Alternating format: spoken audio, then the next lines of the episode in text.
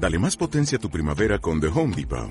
Obtén una potencia similar a la de la gasolina para podar, recortar y soplar con el sistema OnePlus de 18 voltios de Ryobi desde solo 89 dólares. Potencia para podar un tercio de un acre con una carga.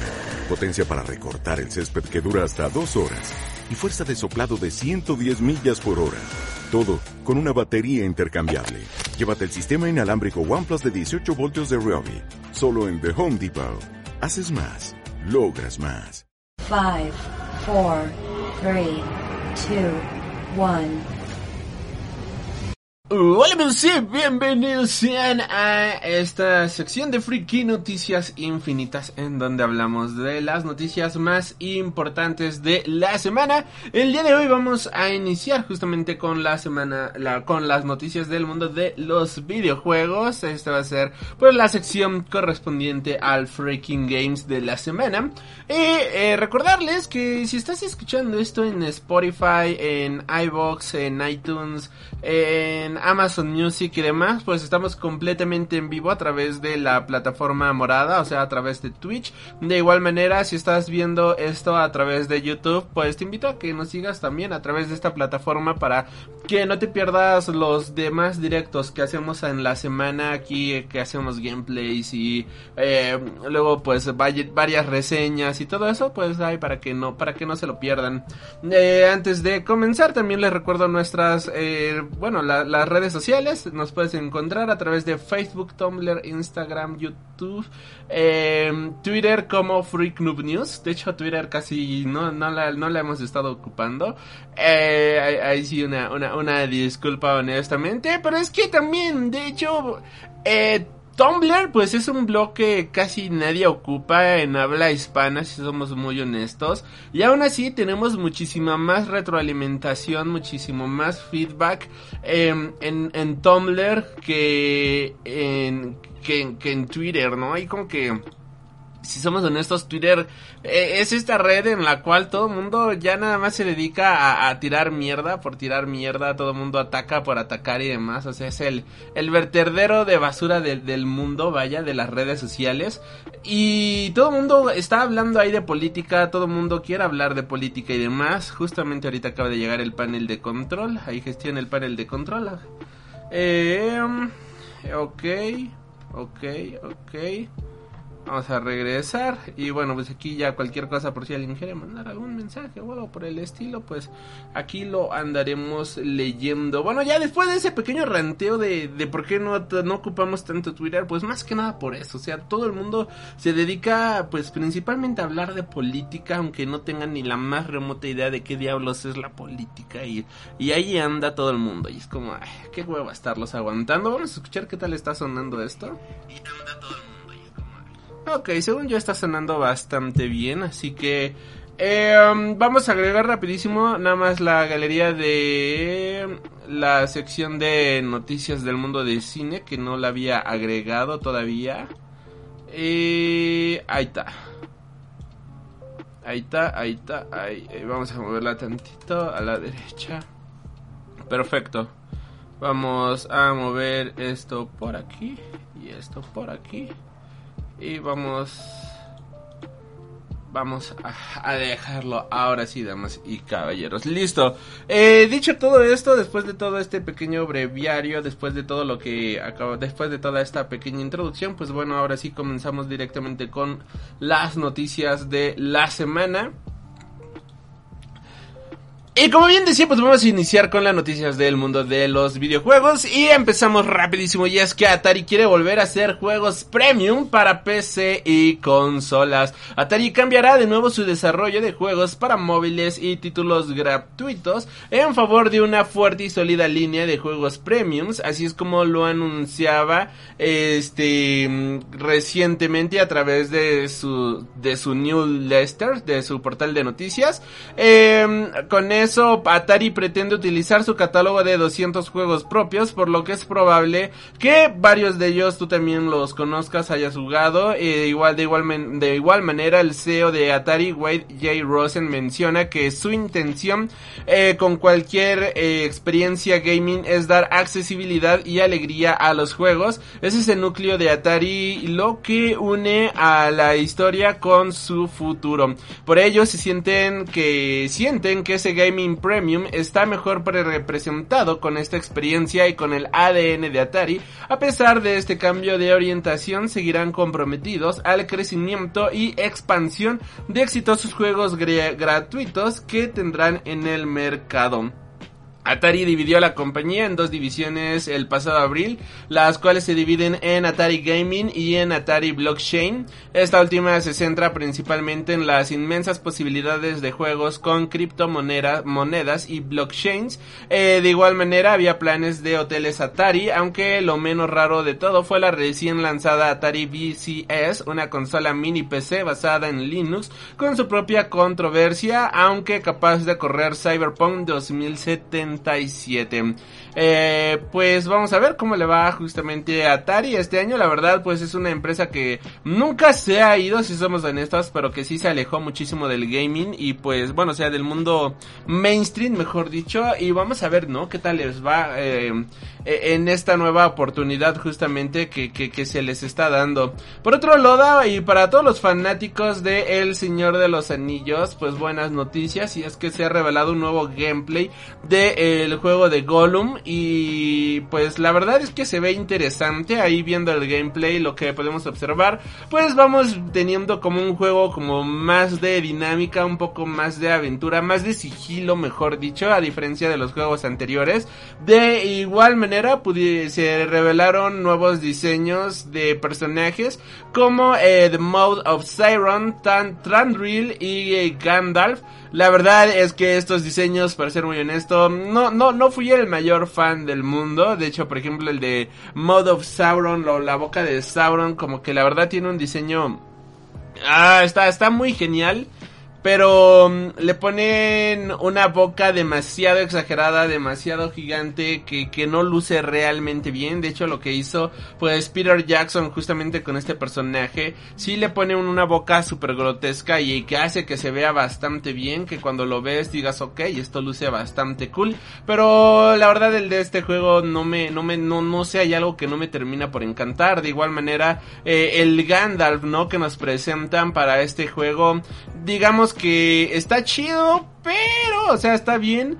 Pero también como que es un Gandalf más, este, más facherito, ¿no? O sea, es un Gandalf que si yo pongo a este personaje y lo comparo con un Radagast, yo pensaría que es Radagast en lugar que Gandalf que creo que Gandalf, o sea, sí es, por todas las descripciones que tenemos en los libros y demás, pues sí es un personaje, el cual pues no es el más elegante, no es, eh, digamos, el mago más brutal que existe, pero pues está bastante cool. Y por último, Tan Trandril también, o sea, el rey bajo la montaña, eh, no, ¿cuál rey bajo la montaña? Eh, pues este personaje, este rey, le dan una coro, el rey del bosque, ese, ese, ese eh, le están dando una corona de, de, hojas que la verdad se ve bastante cool, pero también es un rey bastante ambicioso, ¿no? Es un rey eh, el cual no, no, no, digamos que se va a, a conformar justamente con poco y y el verlo de esta manera, así como que tan exagerado pero sencillo, tan naturalista, me, me encanta el diseño, pero no sé, hay algo que, que, que, me, me, falta elegancia en los diseños. Eso es el punto, me falta como que esa finura que nos han estado presentando en el universo justamente de la Edad Media, igual incluso con los juegos anteriores que ya hemos visto, con todos estos juegos de Shadows of Mordor, eh, las sombras de guerra y demás. Que, que, que, que, aquí no lo veo tan, tan sofisticado, vaya, de cierta manera. Pero bueno, el gameplay se ve guapo y pues esto solamente es una pequeña opinión al respecto, ¿no? Y ya vamos a ver cómo está el juego pues el próximo año. Hablando de juegos de fantasía, Fable, damas y caballeros, pues va a mantener el estilo británico y la ambientación habitual de la saga. Eh, Microsoft tiene por delante unos años ilusionantes con su calendario de exclusivos, eh, como es el caso de Abowed y The Elder Scrolls número 6, pero antes tendremos grandes historias y grandes eh, blockbusters como Fable, la legendaria saga RPG que dio sus primeros pasos en Xbox y Xbox 360 y lamentablemente han pasado nueve años desde los dos últimos juegos de la saga, así como siete años desde el remake del primer juego lanzado en Xbox 360. De hecho yo jugué ese juego cuando salió el primerito y ya, ya siento el viejazo justamente, pero qué gran juego, eh, muy buenos. Eh, hay mucha incertidumbre justamente con respecto del reboot de Fable y que está siendo desarrollado por Playground Games, creadores de Forza Horizon. Phil Spencer tiene total confianza en que los chicos del estudio británico y asegura que el juego de Fable llegará a tiendas antes que The Elder Scrolls 6. Esto implica que quizás Fables para Xbox Series X, S y PC llegará el próximo año del 2022, al igual que Starfield y el directivo de Xbox confirma que este reboot mantendrá el estilo visual y artístico de la saga, así como el tono alegre y el humor negro habitual de la franquicia. Fable nunca ha sido eso evidentemente, y es evidente que Fable siempre ha sido un poco más alegre y un poco más británico. Creo que podría decir y creo que Playground, Playground mantendrá todo eso. Elder Scrolls 6 está más lejos y cuando salga creo que será increíble, es lo que afirma Phil Spencer. Continuando con las noticias, Nintendo reafirma su compromiso de entrar en cine a lo grande con el asesoramiento de Chris Meleandri eh, como nuevo director externo. La colaboración entre Nintendo y Universal está siendo muy fructífera, de ahí es que están saliendo dos de los proyectos de Nintendo más interesantes de los últimos años, eh, fuera del ámbito de los juegos y sus consolas. Por un lado, en el área de Super Nintendo World en Universal Studios Japón, todo un parque temático del mundo de Super Mario y por otro lado la película eh, de animación de Shigeru Miyamoto que está desarrollando con el estudio cinematográfico de Illumination. Miyamoto lleva 5 años trabajando con Chris Melendry, CEO de Illumination en esta película de animación de Super Mario y parece que las relaciones entre los dos creativos de las compañías, tanto Nintendo e Illumination, han sido tan buenas que Nintendo nombró a Melendry director externo e independiente de la compañía japonesa. Mucha gente ha quedado completamente sorprendida tras la decisión, especialmente por lo peculiar del puesto, que significa está exactamente que Chris Melendari, Melendari, el productor de cine estadounidense de las películas de Gru y Minions, eh, eh, la era del hielo y demás, sea director externo de Nintendo. Todo pasa por la intención de la gran N de expandirse más allá de los videojuegos, también en el mundo del cine y la televisión. Y bueno, pues va a estar interesante ver realmente qué es lo que va a estar, eh, en lo que va a estar trabajando este hombre. Por el momento, pues eh, un anuncio oficial, en un anuncio oficial se lee lo siguiente. Chris Melendari eh, ha ganado una gran experiencia como director corporativo en el mundo del entretenimiento, así que anticipamos que supervisará apropiadamente nuestra dirección desde una perspectiva objetiva. Furukawa aclara que al ser director externo e independiente no estará directamente involucrado en sus operaciones y su papel será de asesor. Continuando con el comunicado dicen, nuestro negocio es el del hardware, software de videojuegos, pero para hacer que nuestro negocio prospere tenemos que crear oportunidades en las que la gente normalmente no juega videojuegos. Pueda entrar eh, que la gente que normalmente no juega videojuegos pueda entrar en contacto con personajes de Nintendo como parte de este esfuerzo con el contenido visual y puede ser muy importante para nosotros. El hecho de que seamos una compañía de videojuegos hace que la gente tenga la impresión de que también podemos crear películas fácilmente. Y esto es cierto que el pro y es cierto que el proceso de hacer contenido visual y desarrollar juegos comparte parte de la mentalidad, pero también hay diferencias. El negocio del cine, incluyendo la distribución, es un periodo de transformación. Con ese trasfondo, creemos que las aportaciones de Chris como experto con muchos años de experiencia en Hollywood no será de mucha ayuda en el futuro. Así que, pues, este es el comunicado oficial que, que, que, que, dio justamente Nintendo en estos días recientemente para, para, para poder dar esta noticia, para poder, eh, pues, pues esto, ¿no? O sea, e, este, este gran anuncio que yo creo que ha sorprendido a, mucha gente justamente, sobre todo por lo receloso que es Nintendo la mayoría de las ocasiones. pasando a las rapiditas, pues tenemos que LeBron James va a tener una skin de Fortnite, la cual va a coincidir justamente con la nueva película de Space Jam New Legends, esto ha sido confirmado justamente por el propio por el propio jugador, mejor dicho, y pues la película está programada para llegar el 16 de julio de este año. Por otro lado, Genshin Impact introducirá cross saves en su versión 2.0, el cual saldrá justamente este mes. La información viene desde Genji's Report, que es una cuenta dedicada a adelantar información de las futuras actualizaciones de Genshin, no sé pronunciar esto, eh, Impact. Eh, cuenta de, como bien decimos, de Genshin, bla bla bla.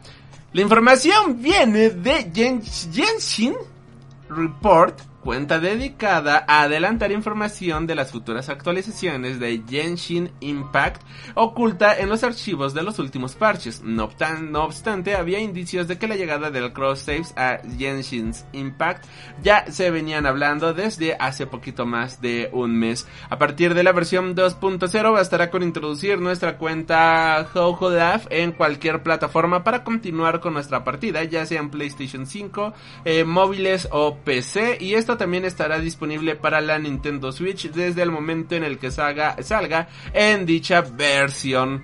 Hablando de nuevas compatibilidades, bueno pues Assassin's Creed Valhalla ya es 100% compatible con el DualSense en PC, lo cual pues creo que es una excelente noticia para todos los PC gamers. Eh, eh, Ubisoft ha lanzado una actualización para Assassin's Creed Valhalla en PC y entre otras cosas, la mayor novedad es que el juego ya es 100% compatible con el mando DualSense de PlayStation 5, así como sus funciones y además de Metro Exodus Enhanced Edition. La, el mando del PlayStation 5 ofrece, ofrece muchas ventajas respecto al DualShock 4 de la PlayStation 4. Como ya sabemos, los poseedores del Valhalla en la consola de Sony, la tensión de los arcos eh, que maneja Eivor se ve reflejada en los gatillos del mando, así como otros efectos bastante llamativos. Ahora los usuarios de PC también podrán disfrutar de estas mejoras para jugar a Assassin's Creed Valhalla de compatibles con el DualSense tan solo tendrás que conectar el mando PC5 a tu PC mediante el cable USB tipo C y tener la versión 1.2.2 de el juego.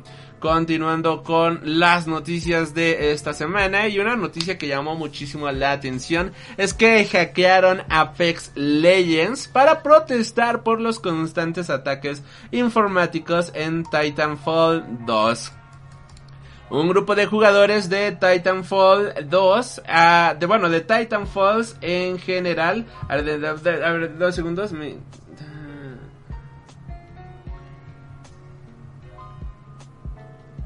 un segundito.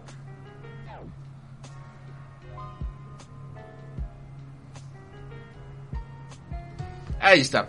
Un grupo de jugadores de Titanfalls han decidido lanzar una curiosa protesta en Apex Legends ante Respawn Entertainment a causa de los problemas del shooter. Se han hackeado el Battle Royale con la intención de que la desarrolladora cuide todos sus juegos. Unos días duros para cualquier jugador de Apex Legends han tenido lugar puesto que un grupo de fans de Titanfall han decidido hackear el Battle Royale con la firme intención de comunicar a EA sus demandas después de las constantes peticiones actualizaciones para que de esta manera puedan solucionar los ataques informáticos que convierten en injugable a Titanfalls. Lo que primero solo se vio en PC, después acabó llegando a los jugadores de PlayStation y Xbox. Y una vez se terminaba una partida en Apex Legends, se mostraba un mensaje donde se incitaba a visitar la web safe.titanfall. Aquellos afectados por este hack no podían jugar a ningún modo de juego, lo que ha sido un fastidio para la comunidad,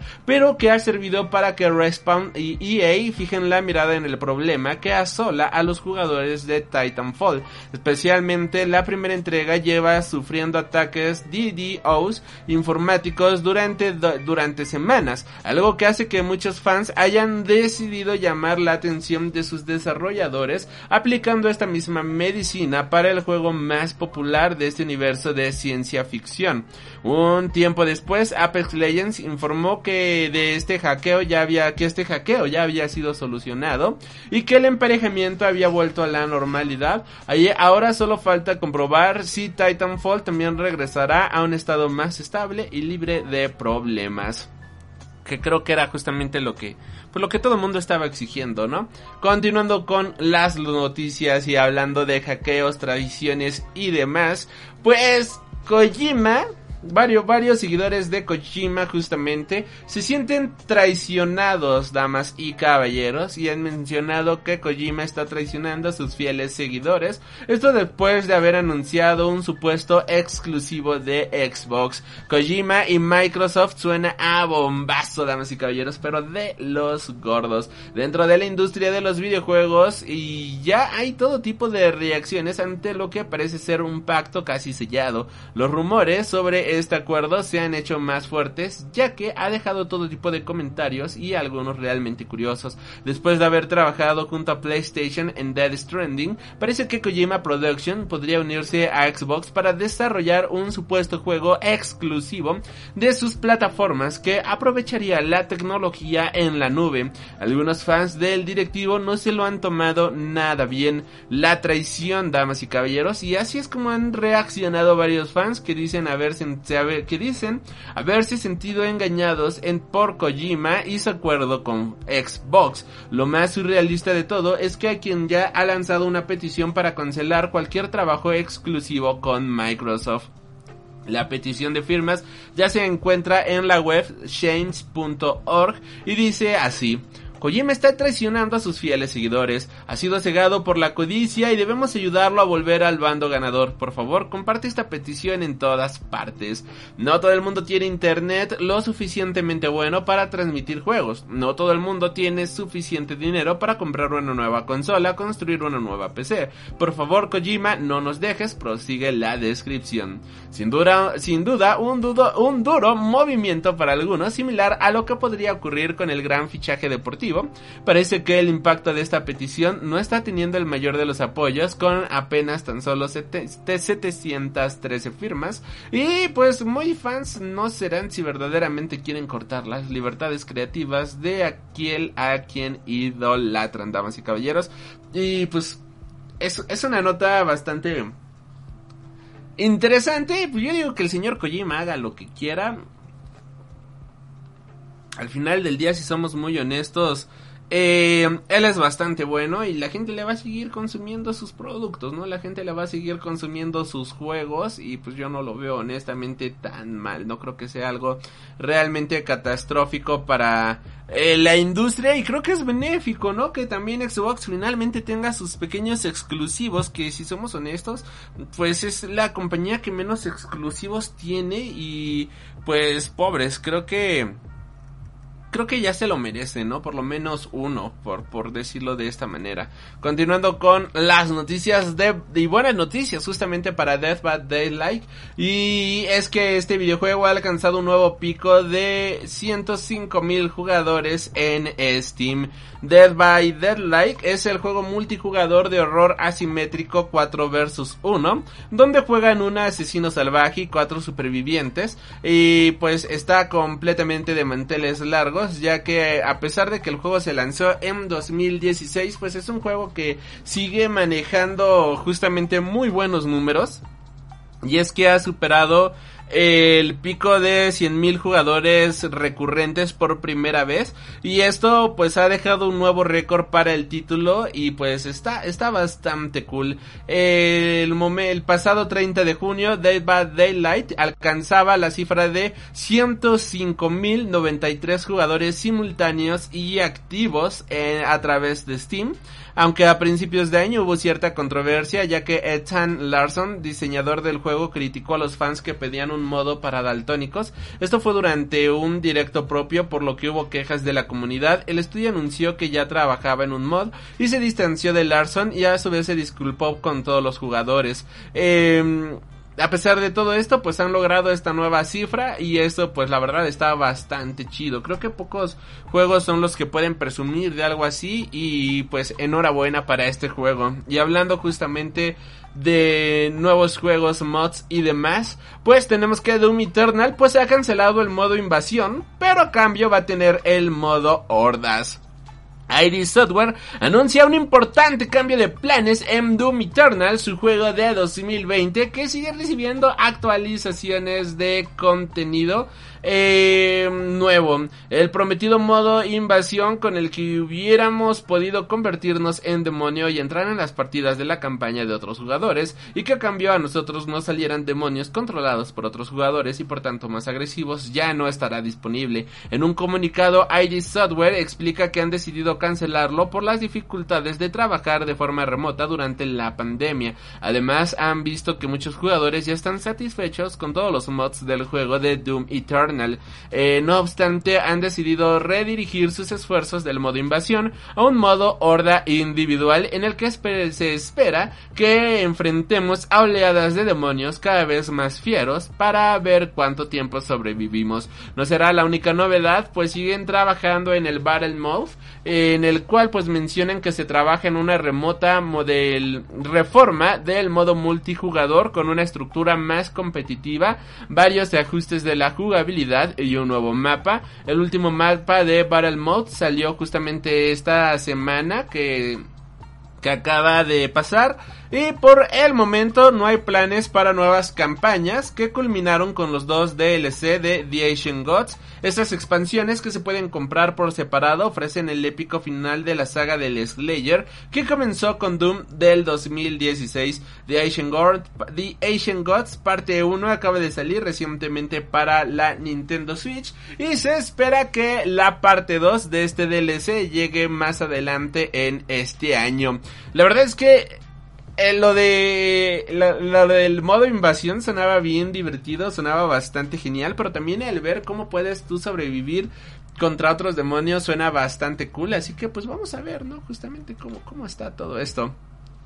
Y ya para ir cerrando justamente con las noticias, la última noticia del día de hoy del mundo de los videojuegos, pues tenemos que Square Enix eh, se disculpa tras infringir leyes gachapon en Japón. Una de las tendencias que han marcado fuertemente el modelo de consumo de videojuegos en los últimos años recientes han sido las cajas de botín o diferentes modelos de monetización basados en el azar como los juegos Gashapon.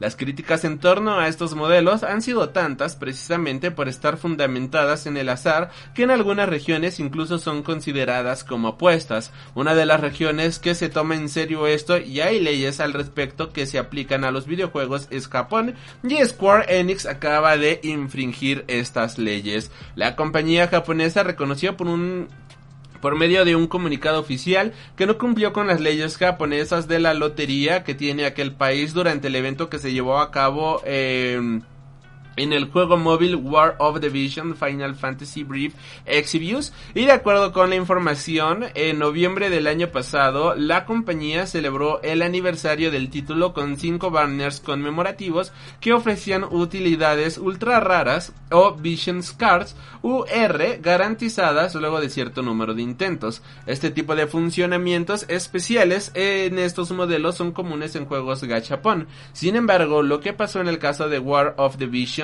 Es que en realidad dichos banners nunca ofrecían la mayoría de las combinaciones de recompensas que promocionaba, por lo que la agencia de asuntos del consumidor japonesa determinó que Square Enix violó las leyes gachapon o de lotería en Japón. A manera de compensación, Square Enix también anunció que distribuirá 2000 visors, recurso utilizado para activar los banners, a todos los usuarios que participaron en los banners. Es importante mencionar que esto solo afectó a los jugadores para la versión japonesa de el móvil. Y no fue una afectación a nivel internacional, pero pues la verdad que bueno que que haya estas leyes, digo, está bien cabrón y está bien difícil que que en países como México pues se le tome la importancia necesaria justamente a a esta situación, digo, tristemente aquí en lugar de querer Em, luchar por algo mejor, pues lo que se hace es incluso tratar de censurar al mundo de los videojuegos, pero así las cosas. Con esto cerramos las noticias del mundo de los videojuegos. Si estás escuchando esto a través de Spotify, eh, Apple Podcast y demás, mil gracias por haber escuchado esta sección de Freaky, no, de de, de Freaking Games, damas y caballeros. Y para todos ustedes, recuerda suscribirte si te ha gustado y nos estamos reencontrando. Hasta la próxima.